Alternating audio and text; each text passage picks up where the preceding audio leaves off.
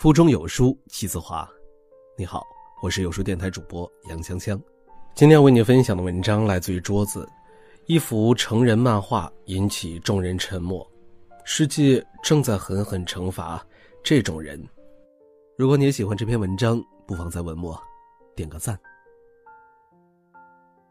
最近，一幅名叫《只有成年人看得懂》的漫画刷爆了朋友圈，每个人都背负着一个沉重的十字架。缓慢而艰难的前行着。可是有的人吃不了这个苦，忽然停了下来。他把十字架砍断了一半，这样走起来轻松很多。于是他不断的把十字架砍短。他是人群中走得最快的那一个，也是走得最轻松的那一个。他一边走一边唱着歌，嘲笑别人都是傻子。可是走着走着，前面。遇到了一个很大的沟壑，别人都用自己背负的十字架搭在沟上，做成了桥，从容不迫地跨越了那条沟壑。而他的十字架之前已经被砍掉了长长的一大截，根本无法做成桥，帮助他跨越沟壑。他只能待在沟壑的这一边，没有任何人来解救他。短短的一幅漫画，却是多少人人生的写照呢？眉毛上的汗水和眉毛下的泪水，你总得选择一样。在朋友圈，你一定听过这样的话：睡觉是不可能睡觉的，这辈子都不可能睡觉的；不刷抖音是不可能的，这辈子不可能不刷抖音，等等这样的句式。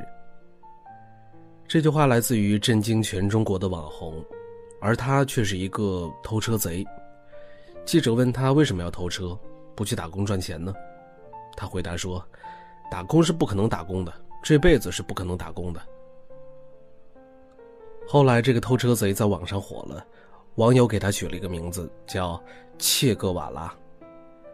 然而，在中国，像切格瓦拉这样不求上进、不爱学习的人实在是太多了，比如三和大神。在深圳龙华新区景乐新村北区。有一个叫三和人才市场的地方，这个人才市场周围聚集了一批低学历、没背景、没有资源的人，他们简直就像神一样的存在，网友叫他们“三和大神”。在这里上网很便宜，一个小时一块五，包夜七块钱，住宿也很便宜，八块钱一个床位，五毛钱一根烟可以单卖，两块钱可以买到一大桶矿泉水。三和大神上班是日结的，一个月发一次工资对他们来说实在太漫长了。做一天可以玩三天是他们的口号。他们做一天工之后赚来的钱都用来干嘛呢？全部用来上网玩游戏。在网吧玩游戏一晚，连住宿费都省了。一碗四块钱的面，一桶两块钱的矿泉水，一根五毛钱的烟，这就是他们。最逍遥快活的日子，他们甚至可以一天只吃一顿饭。睡觉是不可能的，在网吧是不可能睡觉的，直到身上的钱全部用完，然后再继续做工一天，又可以玩三天了。如果身上的钱玩没了，又没有接到活干，那该怎么办呢？那就睡到大街上，他们笑称这种行为是躺尸。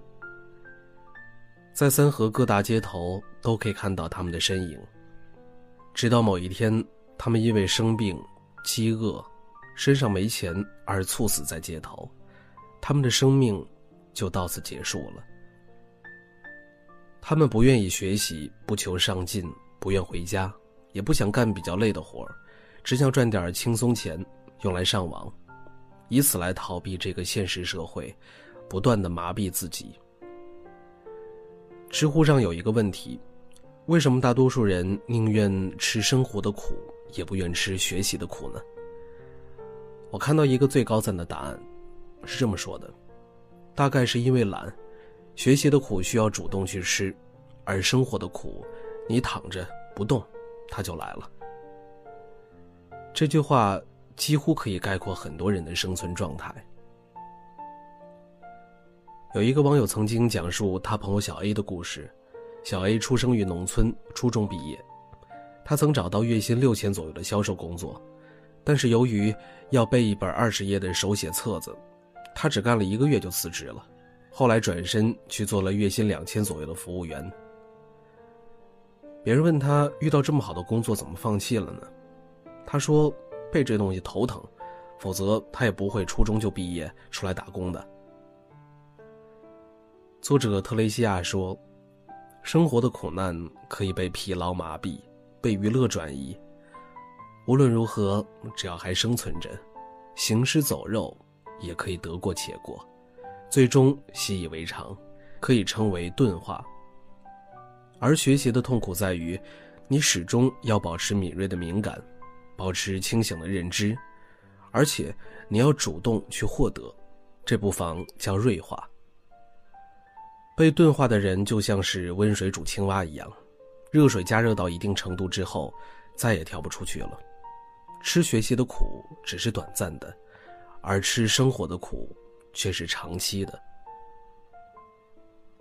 香港有一个节目叫《穷富翁大作战》，第一期节目请来了香港一代酷王的儿子田北辰，他是一个十足的富二代，毕业于哈佛大学，成功塑造了好几个品牌，经历过金融风暴、沙士危机，现在坐拥全球七百多家服装分店，一手打造了属于自己的服装王国。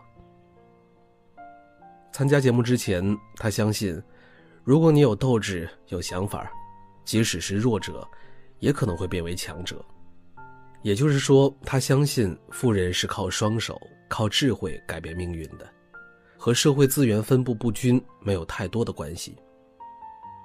后来，节目组安排他做一份时薪只有二十五港币的扫街工作，每天的生活费只有五十港币，住在只有十五平方英尺的笼屋里面。什么叫笼屋呢？也就是说，房间只能够容下一个小小的床，在里面转身都很困难，没有热水，没有卫生间，分为上下铺，上面睡一个人，下面睡一个人，像笼子一样的屋子。到了住宿的地方，他感慨不已，说这根本不是给人住的地方。第一天上班，别人一般一个小时可以清理四个垃圾桶，他只能清理两个。吃盒饭的时候，他只能找最便宜的盒饭。他说：“他这辈子从来没有试过在超市买不到自己想要的东西。”夜幕降临，辛辛苦苦工作一天之后，他早已经累得不行了。当他拖着疲惫的身体想要回龙屋休息的时候，他惊奇地发现，和他一起扫街的同事，为了生计，竟然还要赶着去别的地方做清洁工作。他顿时就崩溃了，他说：“没有学识或低技术的人，过着非人的生活。这个世界在极其严厉的惩罚不读书的人。苛刻的环境，他只坚持了两天，就坚持不下去了。他终于承认，富人之所以成为富人，靠的是资源，是能够心无旁骛的去读书，以及好的教育条件。”而穷人之所以是穷人，是因为每天要考虑的是吃饭、穿衣、出行，没有好的学习环境。这个社会就是如此的现实，生活的苦和学习的苦，你总得选择一样。当你主动或者被动的避开学习的苦之后，你就会遇到生活的苦。正如田北辰所说的那样，这个世界正在狠狠的惩罚不读书的人。现在的社会阶级越来越固化，可是上升的通道并没有完全关闭，读书仍然是改变命运的唯一方式。《风雨哈佛路》说的就是这样一个真实的故事：女孩名叫丽兹，母亲吸毒得了艾滋病，父亲酗酒极其不负责任，是一个流浪汉，需要靠政府救济才能过活。他没有住的地方，也经常没有饭吃。常年穿一件衣服，身上散发出一股恶臭味儿，被老师和同学嫌弃。他就像一只老鼠一样，生活在社会最阴暗的地方。有一个场景我记得很清楚，丽兹去学校面试的衣服是找姐姐借的。姐姐打工刚回家，在门口遇到了等待多时的丽兹，临时把衣服脱下来给她。丽兹的成绩很好，但是一度辍学。母亲后来的死亡是他人生的转点，他决定要改变现状。他只用了两年的时间就修完了高中四年的课程。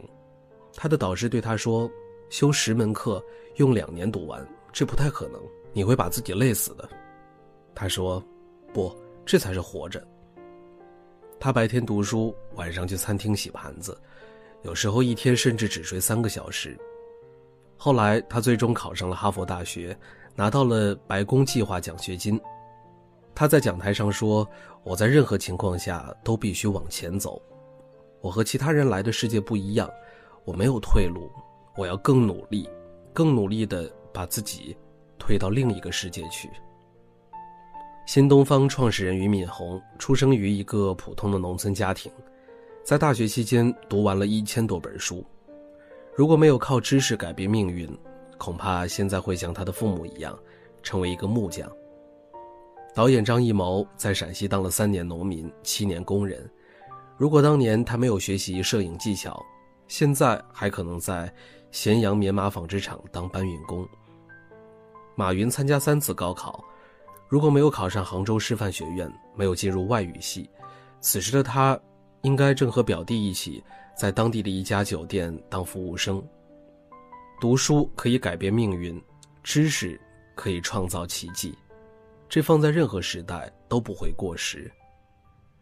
当不想吃学习的苦，不想抓住读书这最后一根救命稻草的时候，生活的苦就会滚滚而来。